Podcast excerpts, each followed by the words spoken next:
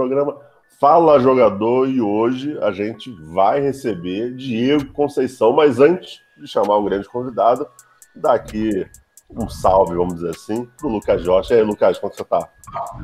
Fala, Felipe. Um grande abraço para você, para todos que nos acompanham. Sempre um prazer estar por aqui conversando com os personagens dessa temporada do NBB, chegando ao fim do primeiro turno. E hoje o convidado é um jogador que vem se destacando pela equipe do Brasília.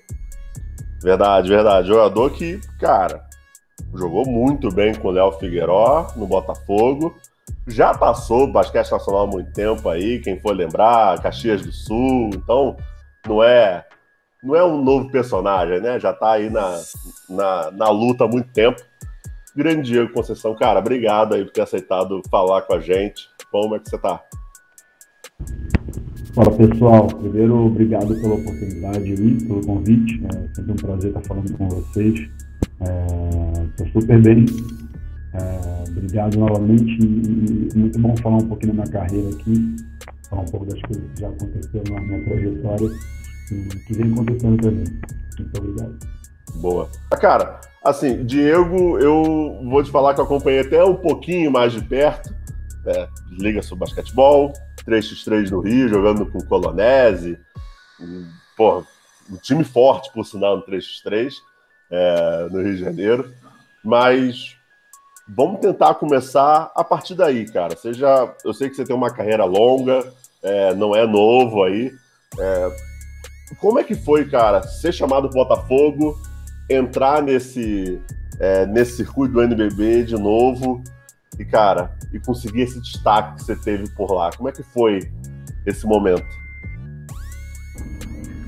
É, cara, foi é, bastante, é bastante engraçado, assim, né? Porque, na verdade, as pessoas não sabem muito o motivo da, da, da, da minha parada de jogar o 5 contra 5. Na verdade, é, eu tinha uma, um desejo muito grande de voltar para casa, né? Eu já estava durante muitos anos morando fora do Rio de Janeiro. E isso me fez, e, e como não tinha uma equipe, tirando o Botafogo, o Flamengo, as eu podia estar participando, eu tive alguns convites para jogar e acabei não me interessando, porque eu comecei a pensar também é, naquele momento eu já estava com 30 anos, próximo dos 30, eu comecei a pensar no meu pós-carreira. E pensei comigo sobre o que, que eu estaria produzindo já, fazendo para mim, é, para um, um, um, um pós-carreira. Então eu comecei a pensar, cara, quer saber, eu vou estudar, vou voltar para minha faculdade, é, tento me virar de alguma forma aqui durante esse período e até me estabelecer, terminar minha faculdade só que nesse período também eu falei, cara, eu também não vou ficar parado. Foi aí que surgiu o convite do, do, do Colonel, a gente montar a equipe do 3 contra 3. Foi quando eu, eu continuei é, é, treinando, continuei me colocando em forma, né, me deixando em forma, é, para quando surgisse alguma coisa. E infelizmente surgiu um convite do Botafogo, ali aos 45 do segundo tempo, e que eu acabei pegando, aceitando, e foi uma, uma, uma, uma coisa incrível assim, que aconteceu, porque é, as coisas bateram, né? Deu liga muito rápido, é, eu consegui entrar numa, no, no, clima do time, consegui entrar com. É, ter um, um, um, acerto com a equipe, né? um entrosamento com os, com jogadores com os quais alguns já era muito amigo, assim, particular mesmo. Técnica também com o Léo, com o Jeff, com o Pedro, o Pelé.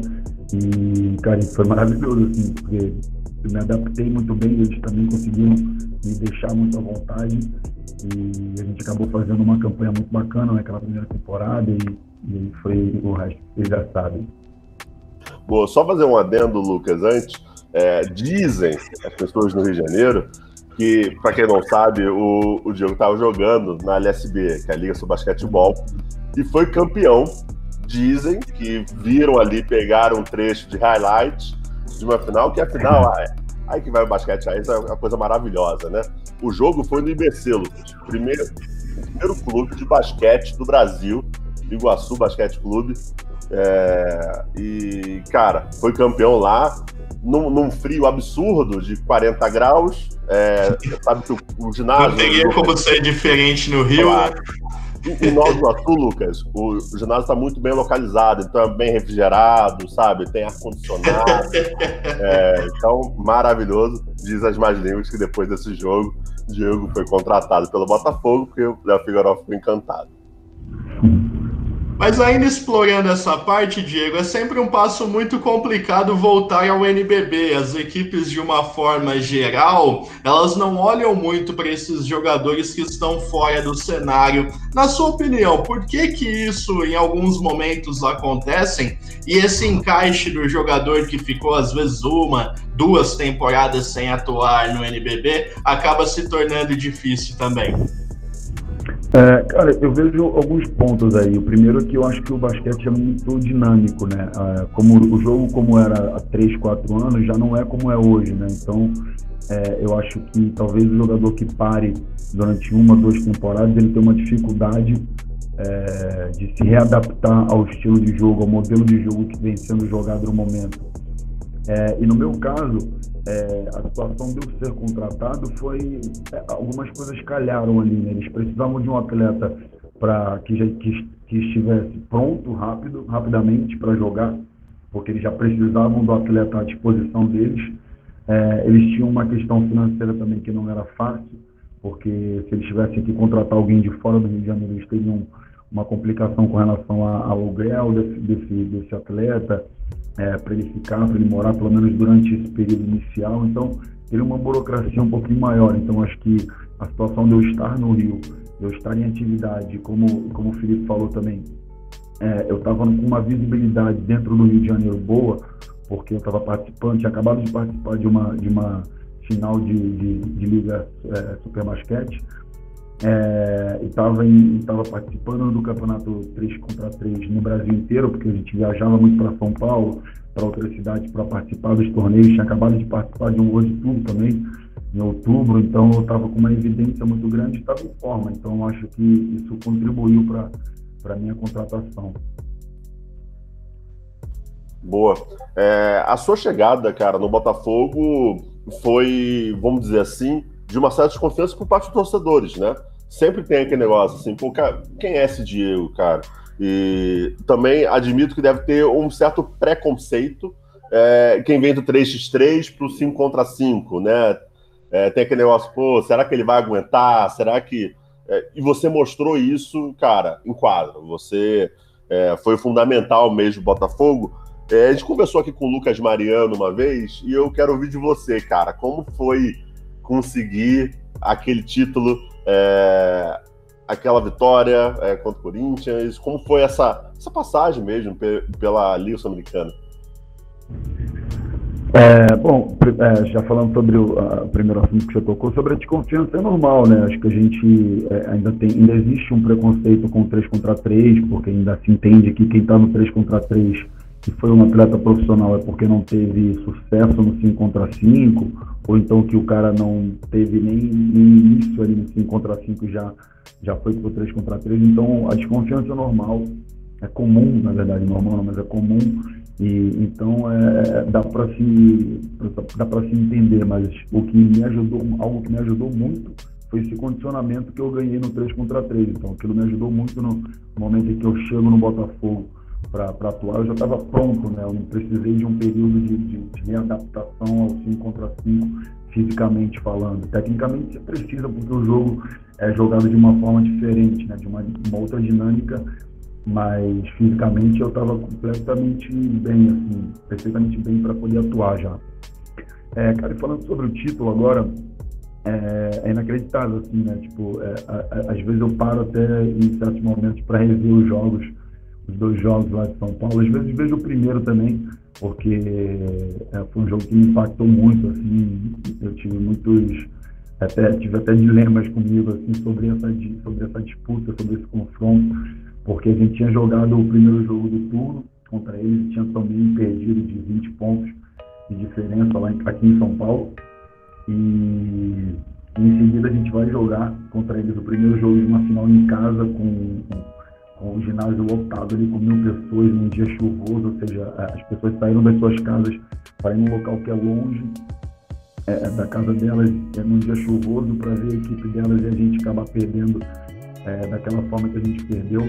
É, me colocou uma questão sobre se realmente a gente estava pronto para enfrentar aquela equipe, se realmente a equipe do Corinthians era tão melhor que a nossa, a ponto de ganhar de 20 pontos a gente dentro de casa. Então, é, foi engraçado, mas aí em seguida a gente foi para lá, ganhou os dois jogos e, foi uma emoção enorme. Assim, até hoje eu, eu brinco com os meus amigos que eu não sei a dimensão do que, do que a gente fez ali, porque é, e que talvez a gente só tenha o um entendimento disso quando a gente estiver parado de jogar, estiver caminhando pela rua e alguém parar a gente daqui a uns 20, 30 anos e falar, pô, cara, obrigado, estava naquele jogo, eu sou botafoguense e, e pude ver minha equipe ser campeã.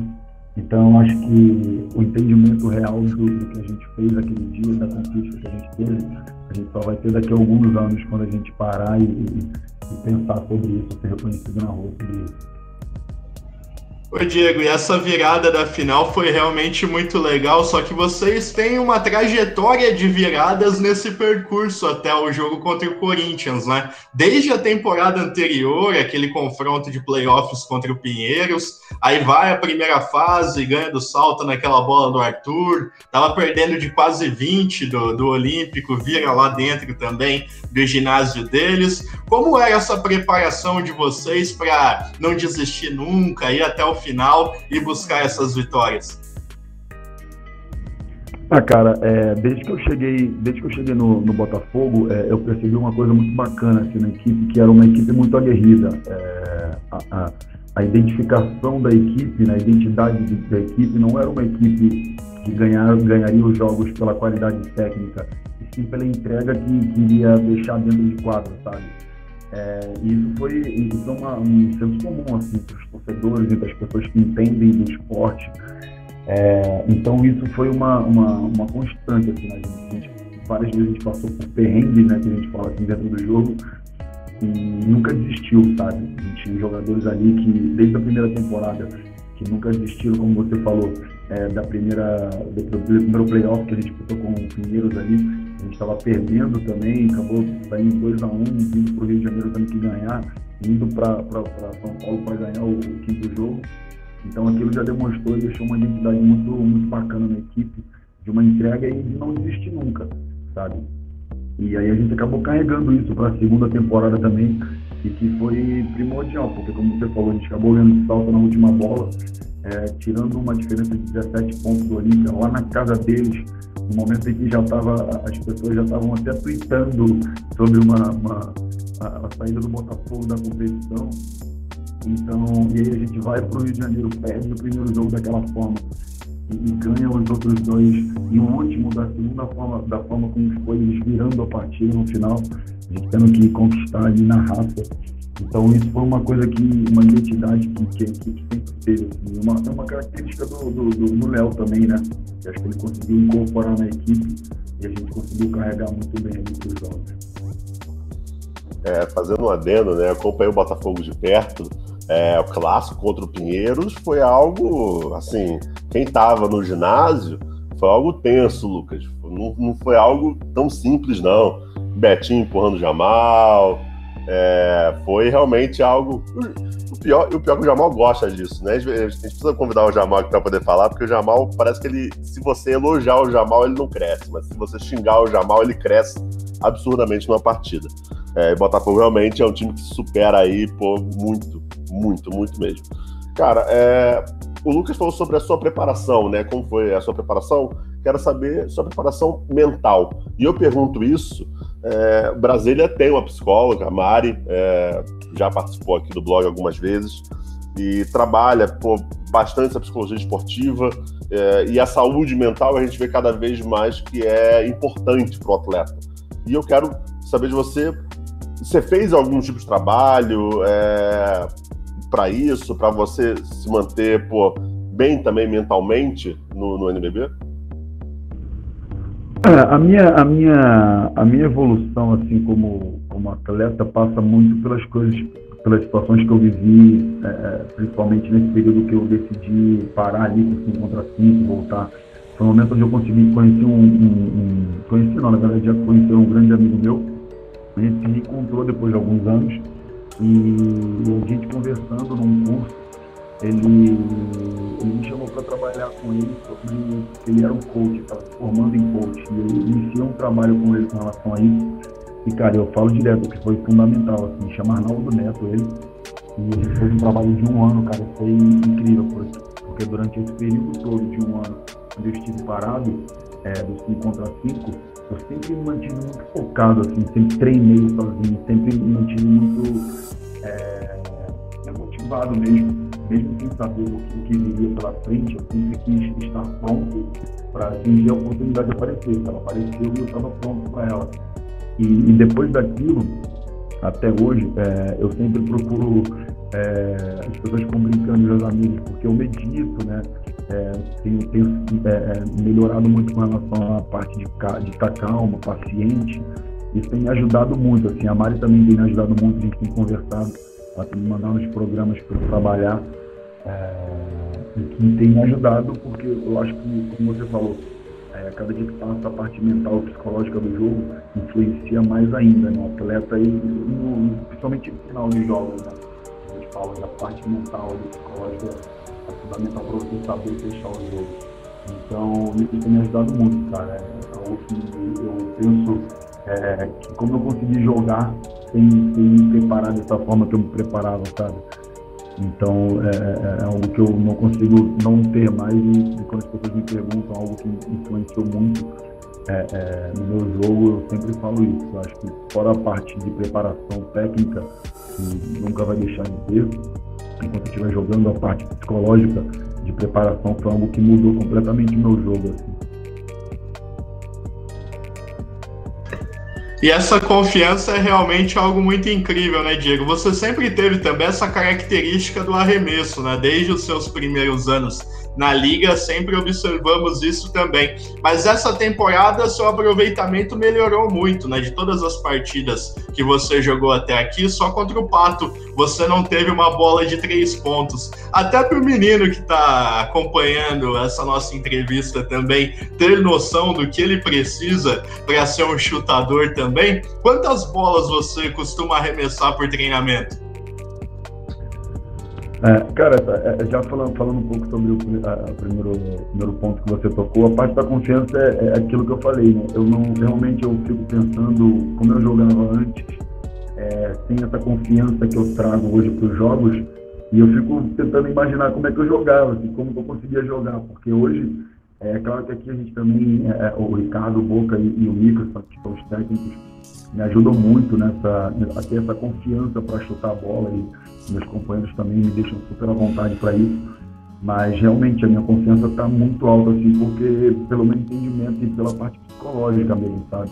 De que antes eu me cobrava muito pelo erro, eu ter errado uma bola, às vezes deixava de chutar uma porque acabei de errar uma, entendeu? Eu deixava de chutar a próxima porque acabei de errar a anterior. Então hoje não, cara, eu já não, não fico pensando nisso o erro anterior já passou, já é um, um, outro, esse momento já é um novo momento, eu posso ter um acerto, então essa parte de confiança tem me ajudado muito. E sobre a preparação, cara, eu, eu sinceramente não, não limito, não, não, não condiciono meu treinamento a um número de arremessos. Eu hoje procuro muita qualidade, assim, então eu procuro treinar todas as posições que eu, que eu é, estou, vou ter possibilidade de arremessar no jogo e tento treinar, assim, colocar um, número de acertos para cada série, 10, 15 acertos, e vou fazendo até o momento que eu me sentir bem é, no dia e no meu entendimento de que está o suficiente ali para ter um descanso também. Então não consigo, não, não costumo limitar, assim, condicionar o meu treino a um número de arremessos, e sim a, a qualidade assim, que, eu, que eu tive no dia. Não, fantástico, fantástico. Diego, cara, qual a sua meta profissional? Onde o Diego quer chegar? Seleção brasileira? Ir para a Europa? Qual é a sua meta? É, cara, isso é um outro ponto, Felipe, que eu, eu, eu sempre coloquei quando era mais novo, assim, né? Sempre me imaginava jogando fora do país. Quando fui, quando era mais novo, tive a oportunidade de, de, de ir para os Estados Unidos por duas vezes, acabei não indo, é, por não entender como seria, por um pouco de medo também. É, mas hoje eu não, não coloco, não estipulo nada, assim, sabe? Eu, eu acho que todos os dias eu, todos os dias eu vou para fora treinar e todos os jogos eu vou treinar com, com entendimento e com a consciência de que eu quero dar o meu máximo e, e atingir o máximo que o Diego pode atingir, sabe? Não coloco, não, não me limito e não também condiciono nada. Sabe? Eu vou para quadra treinar e, e espero que ao final da minha carreira eu possa ter chegado no máximo que eu, que eu pude chegar como atleta, tanto tecnicamente, como fisicamente, como mentalmente também. Então, todos os dias eu trabalho nesse sentido. Se o que vier, é, se vier, por exemplo, amanhã pintar um convite da Europa de mais CD para jogar, por exemplo, é, que bom, vou ficar vou super feliz, vou para lá e vou continuar dando o meu máximo. O que, mas o que vier pela frente é, é, é vai ser também consequência do, do quanto me preparar. Então, eu procuro sempre só me preparar e, e deixar que as oportunidades apareçam é, por consequência desse, dessa preparação. Ô Diego, e nessa temporada vocês, jogadores, e nós também que acompanhamos o campeonato, tem vivido uma situação diferente, né? De jogar sem torcida, em uma sede só, né? Fazendo várias partidas consecutivas em um lugar. Como é isso para vocês? Como se adaptar a isso também? Cara, é, novamente, gente, eu volto a falar sobre a parte psicológica, né? É, porque realmente eu estava conversando até ontem aqui com os amigos meus de equipe, a gente estava conversando como estranho tem sido isso, né? A gente viajar para um lugar, é, jogar dois, três jogos, é, voltar para casa, treinar, viajar para um outro lugar. A gente já teve a oportunidade de jogar duas vezes em Brasília, em duas sedes em Brasília, só que realmente é diferente, sabe? Você não tem, você não está no seu ginásio, é, e quando você está no seu ginásio, você não tem a sua, a sua torcida, e isso interfere principalmente para equipes que têm uma torcida muito calorosa, por exemplo, como a equipe de Brasília, que é muito conhecida. Então, é muito conhecida por isso. Então, por, esse, por, esse, por, esse, é, por essa proximidade, por esse fervor dentro dos jogos. Então, para a gente tem sido um pouco complicado, assim, a gente sente falta disso. É, acredito que não só a gente, claro, mas outras equipes também, todos os atletas devem estar sentindo isso. Então, tem sido bastante estranho, assim, sabe? Você tenta se acostumar mas realmente dentro do jogo você vive como é, escutar tudo que, o, que o outro jogador fala, tá? tudo que você fala ali está sendo escutado, então você tem até que se podar um pouquinho com relação ao que você vai falar, porque você não pode, não pode passar tudo que, que você quer, é, até para as outras pessoas não escutarem é, alguma dica, alguma tática que você está querendo combinar ali com o seu time. Então, tem sido realmente bastante, bastante estranho. Assim, a gente tem que tem que ir para o jogo bem preparado com relação a isso. É, você não é essa pessoa, mas tem jogador que tem que se polir também para não xingar o árbitro que ele vai escutar, né? Porque o torcida é bom, você pode dar aquela xingada. Não teve o Draymond Green é, essa semana na NBA. O Draymond Green tava conversando, né, brigando com os caras do banco do outro time também, né? Sim, sim.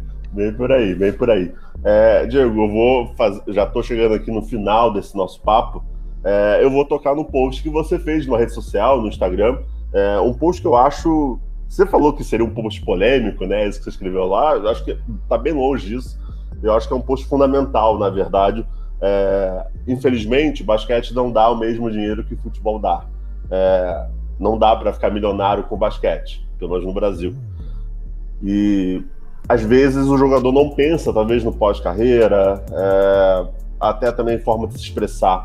Conta um pouco para gente é, o quanto isso é importante para você como atleta e como profissional e o que você acha que, que, os companheiros mesmo, de forma geral, assim, cara, a gente tem que começar a olhar mais para isso, a gente tem que começar a se preparar cada vez mais, é, até para um pós-carreira mesmo, que seja daqui a 10, 20 anos, tanto faz, mas que você tem que estar preparado, você tem que. É, não pode só pensar no jogo, né? Ficar nisso pro resto da vida. É, conta um pouco para a gente a ideia do post e essa importância.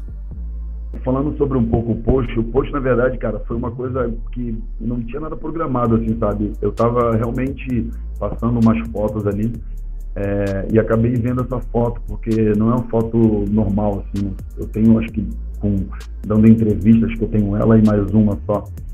E, e aí eu lembrei de algo que, que tinha acontecido no post no, desculpa, na, na entrevista, que a, a, entrevistadora me falou ao final da, da, da, da, minha resposta, falou, cara, tem uns comentários aqui no, no, no perfil, é, na rede, e, e os comentaristas e o, e o, narrador também falaram coisas, uma coisa aqui para você que eu vou falar, que é que você se expressa muito bem, você fala muito bem e, e que você já teria emprego é, ao final da sua carreira.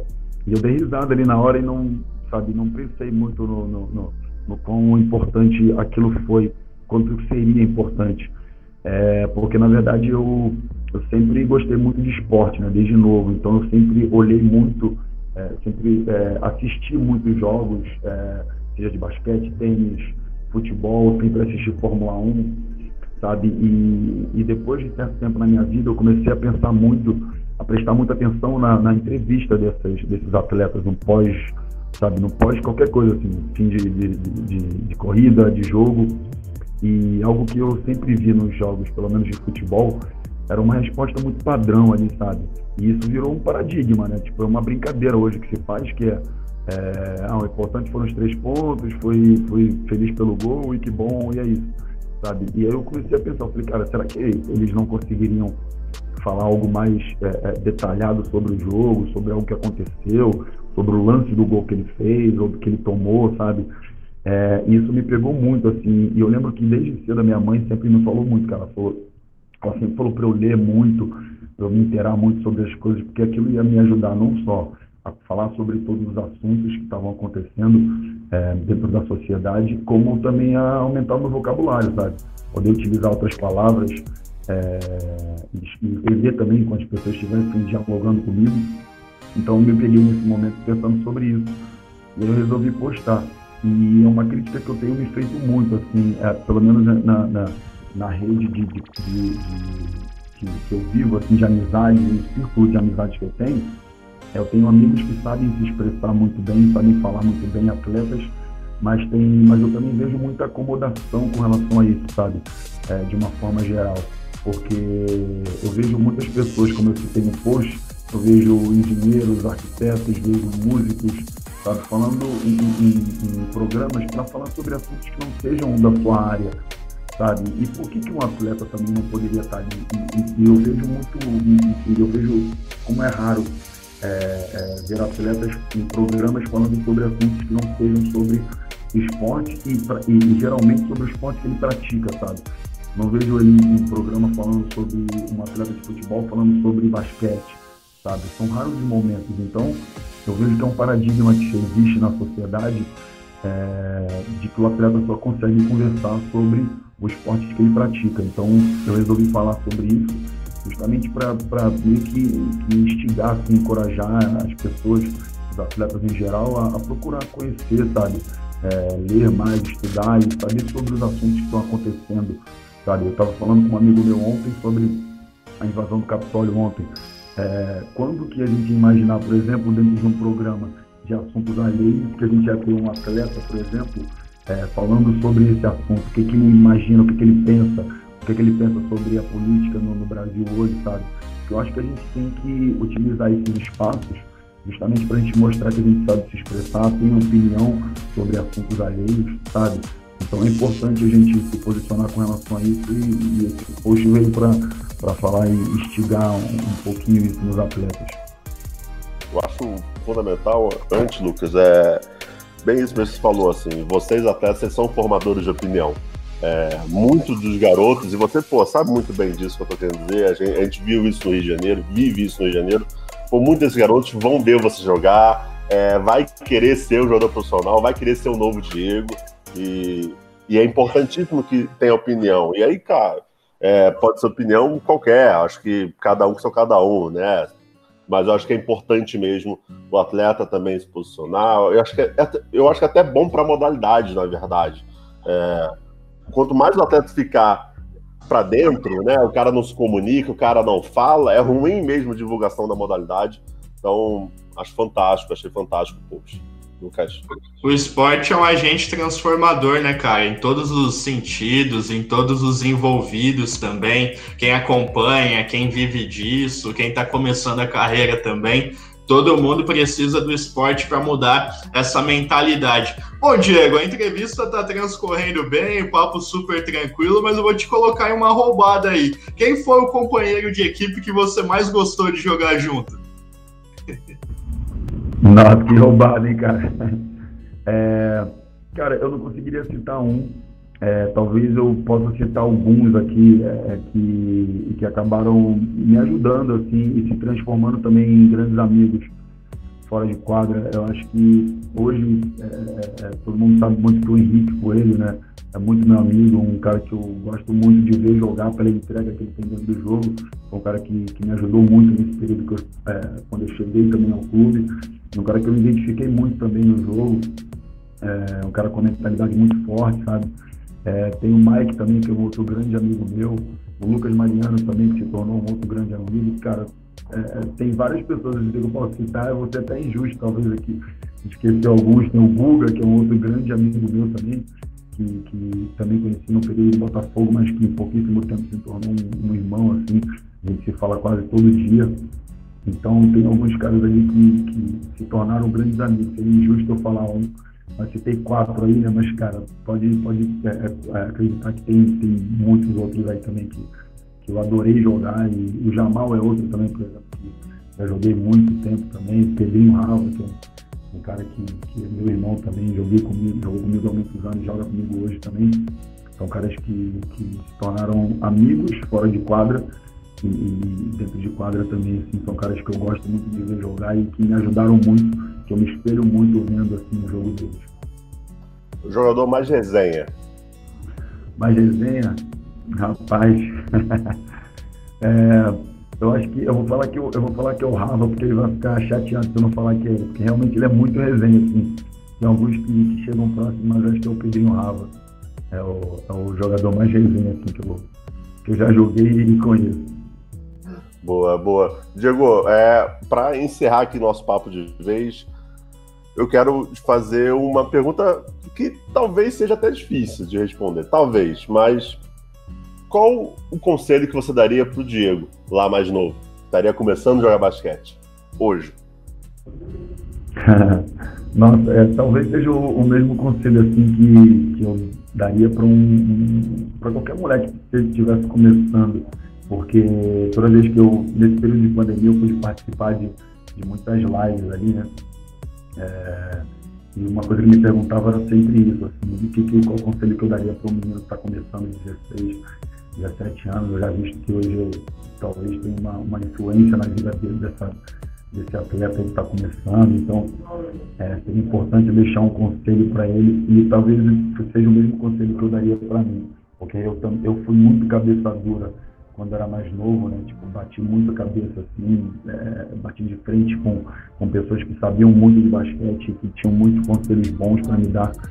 E por ser muito cabeça dura e achar que o meu caminho, a maneira com que eu estava seguindo, é, era correta e que me levaria onde eu queria chegar, eu bati é, muito na parede e voltei, tive muita, muito atraso na minha carreira é, por isso. Então, acho que um, um conselho que eu poderia dar para mim, para o Diego mais novo lá, é, cara, você não sabe nada, as pessoas, é, escutem as pessoas que estão que próximas a você, porque elas têm muitas coisas boas para te, te falar, para te mostrar. Então, é, absorva tudo que você puder e filtre, claro, com certeza. Você não precisa é, é, é, seguir tudo que estão te falando, mas não tenha dúvida que muitas, muitas das coisas que as pessoas vão te falar são coisas importantes que você, vão te ajudar muito na, na sua trajetória. Perfeito, cara. Diego, muito, mas muito, muito obrigado mesmo. Sei que tá na correria aí, esse momento de pandemia também, essas mini sedes, né? Cara, é um jogo sim, um jogo não, um descanso, por aí vai. Então agradeço muito ter topado falar com a gente, cara. Eu que agradeço, cara. Obrigado mais uma vez. É... Você, mais que ninguém, sabe como, como eu gosto de participar desses momentos, é, porque é um momento onde eu acho que o atleta tem a oportunidade de falar sobre as coisas que ele viveu, as pessoas têm um pouquinho da noção é, do que um atleta vive, que ele não é só dentro de quadra, ele também tem a vida dele fora de quadra, ele é o pai de família, o filho, e, e sabe, tem os seus problemas também, assim como as pessoas têm nas suas, nas suas vidas normais aí. Então, muito obrigado por esse momento aqui, é muito bacana, sempre que puder e precisar, só me chamar que eu estou à disposição. Boa. Lucas, muito obrigado, cara. Show, mais uma vez agradeço o convite, Felipe. Foi muito bacana conhecer um pouco mais do Diego. Às vezes a gente tá ali naquela mentalidade jogo, jogo, jogo, não conhece o que tem por trás do atleta, né? E é sempre muito importante esse espaço para saber como o Diego pensa, né? Como ele se desenvolve também, né? Como ele mentaliza o jogo dele. Sempre acho muito interessante essas conversas. É isso, a ideia, a ideia do programa é justamente essa, né? Tirar muito esse de estatística, só de jogador como o atleta ali, mas como mesmo o Diego falou, é, o atleta tem a sua vida fora das quadras, então trazer um pouco dessa, dessa regra, desse papo é interessante. Agradeço todo mundo que acompanhou até o final. Esse programa sai segunda-feira, sempre segunda-feira, lá no YouTube do blog. Tá lá, Fala Jogador. Se tudo der certo, vamos ter Petrovic também comentando esse, esse, esse post, porque ele comentou sobre o Fulvio, já cravando que o Fulvio pode ser um bom treinador, diz o Petrovic. Então, espero que dê tudo certo. Pessoal, agradeço muito e até a próxima.